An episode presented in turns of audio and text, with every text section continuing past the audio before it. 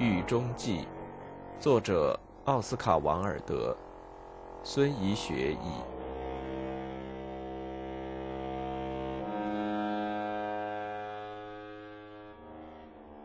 你依然逍遥自在。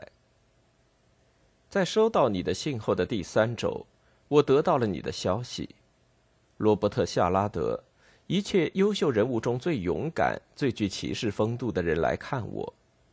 谈话中，他告诉我，在那个可笑的《法兰西信使报》上，充斥着混乱的装模作样的文章，是文学堕落的真正中心。你准备发表一篇以我的信为蓝本的有关我的文章。他问我这是不是真的出于我的本意。我非常震惊，也很愤怒，命令这件事必须立刻停止。你把我给你的信随手丢的哪儿都是。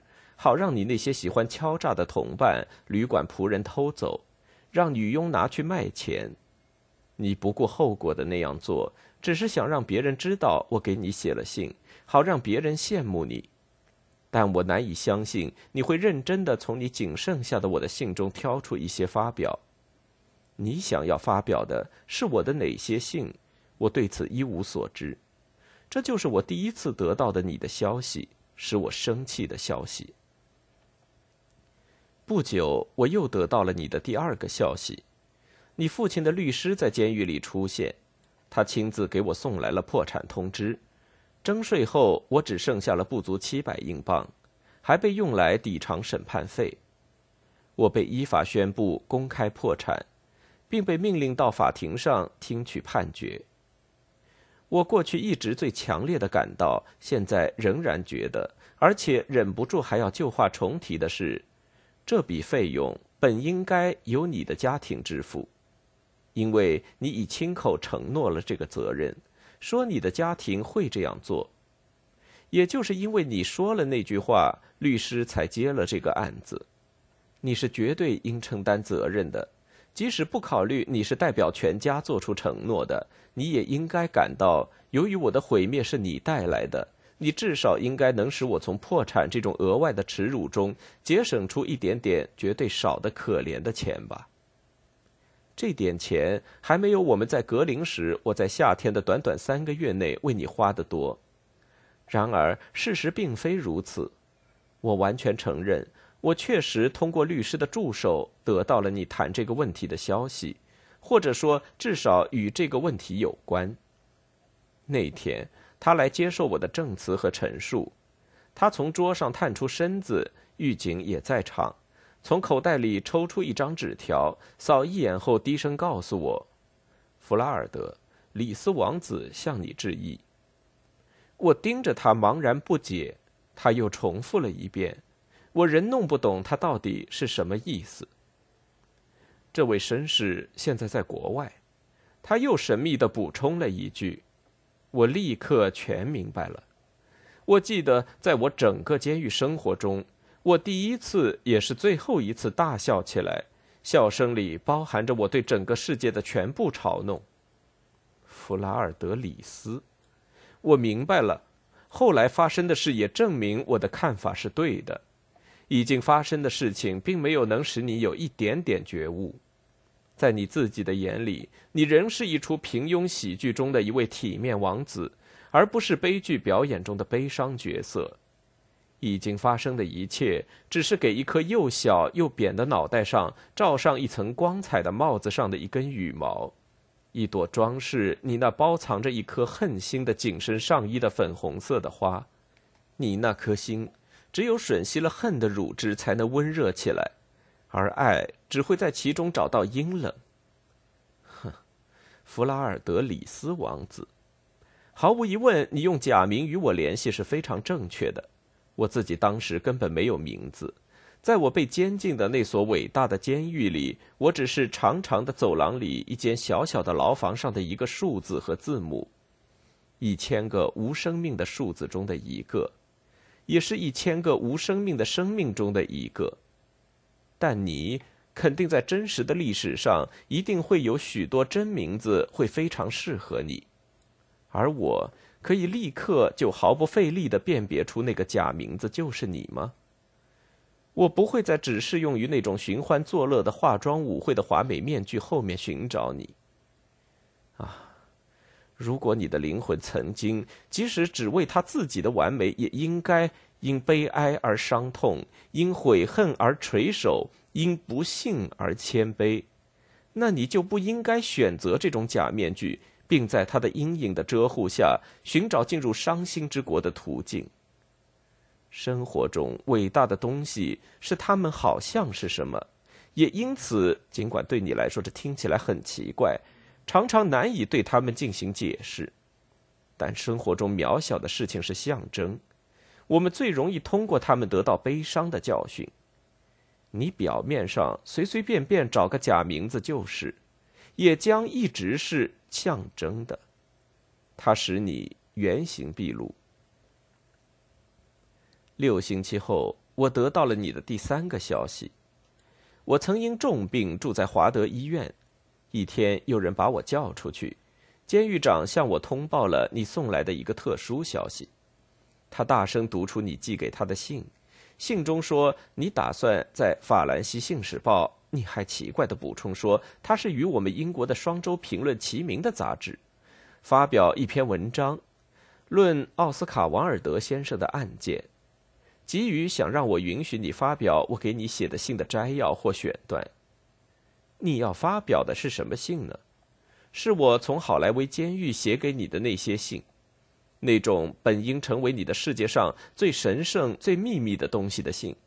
而你为了满足那些轻佻浪子的好奇心，为了让贪婪的专栏作家去记述，让拉丁区的名人们去借此大做文章，竟要发表这些信。如果你自己内心没有什么东西来抵制对我的这种如此低俗的亵渎，你至少可以记得我写过的一首十四行诗。这首诗是我在伦敦看到祭词的情书被公开拍卖时，带着悲哀和嘲弄写下的。你最终会理解其中这几句诗的真正含义。我想那些把诗人心灵的水晶面打碎的人，不爱艺术。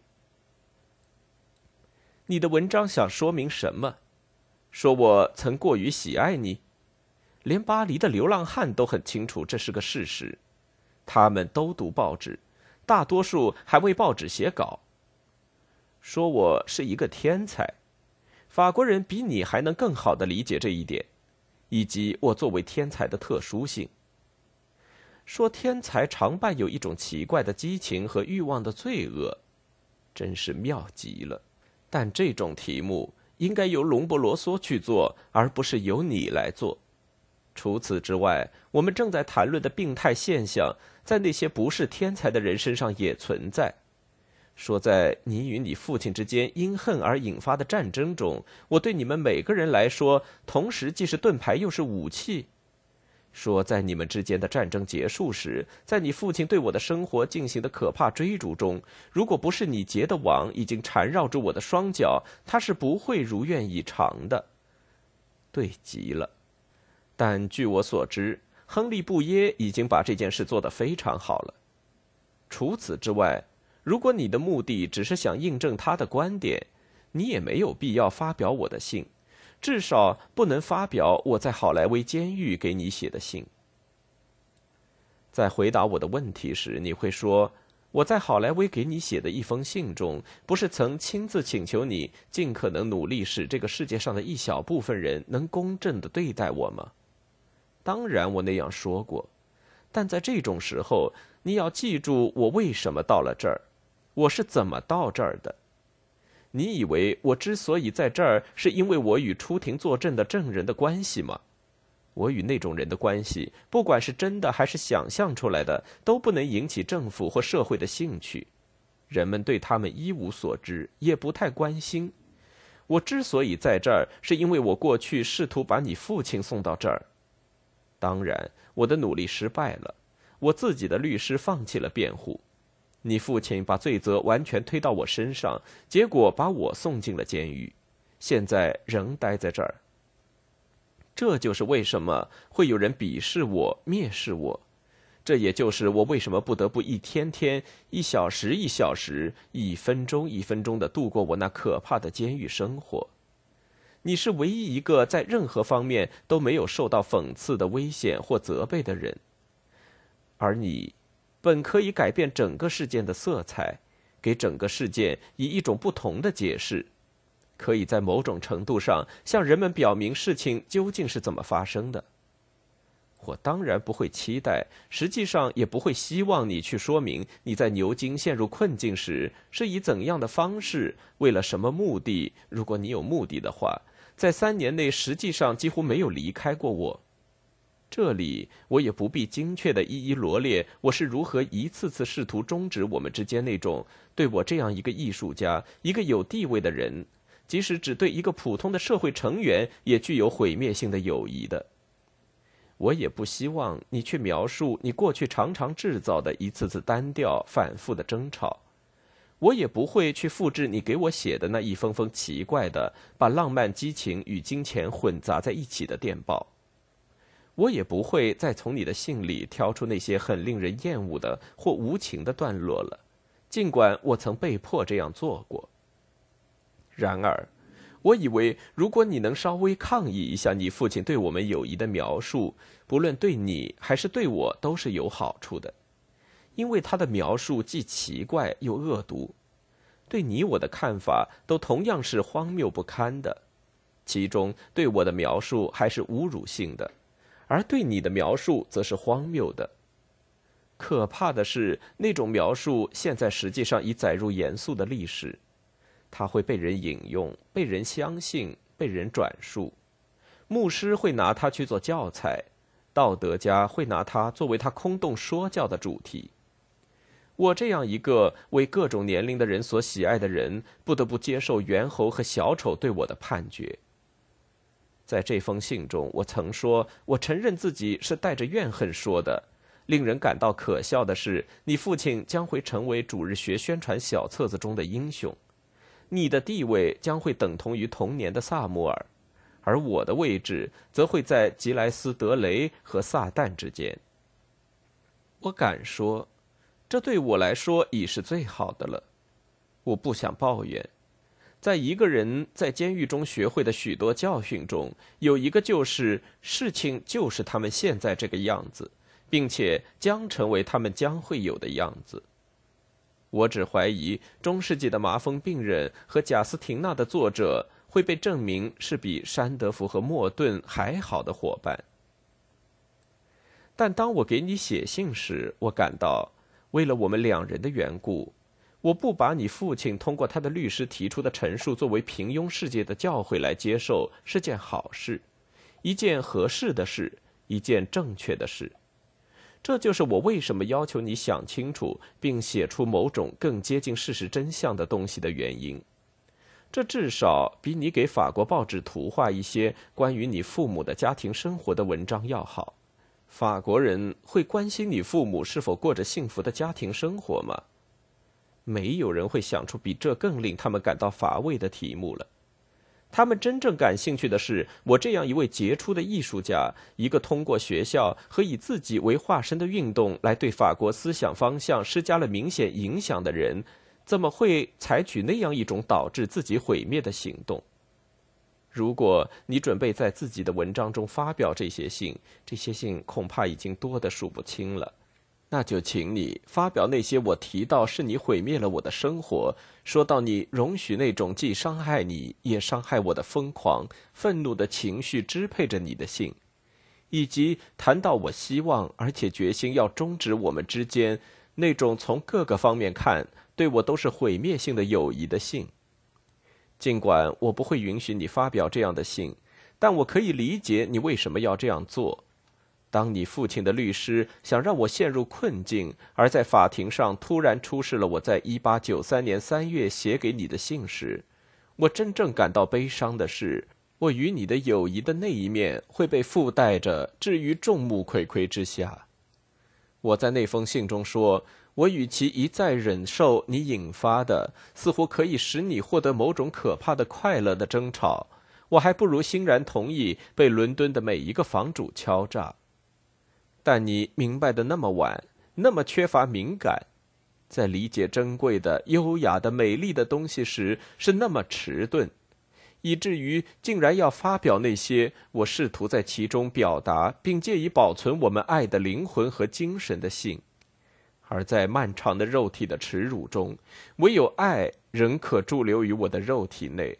对我来说，这就是而且仍然是我最痛苦的、最强烈失望的根源。至于你为什么要这样做，恐怕我自己知道的相当清楚。如果说恨使你盲目，那么虚荣心就会像铁丝一样把你的眼睑缝合在一起。那种靠爱，而且只靠爱，我们就能按照理想的方式理解处于现实关系中的其他人的才能，已被你狭隘的自我主义磨钝了，并且因为你长期不用，已使之变得毫无用途。我在狱中的想象力与在狱外时一样丰富。虚荣心已经封闭了你的心灵的窗户，看守的名字叫做恨。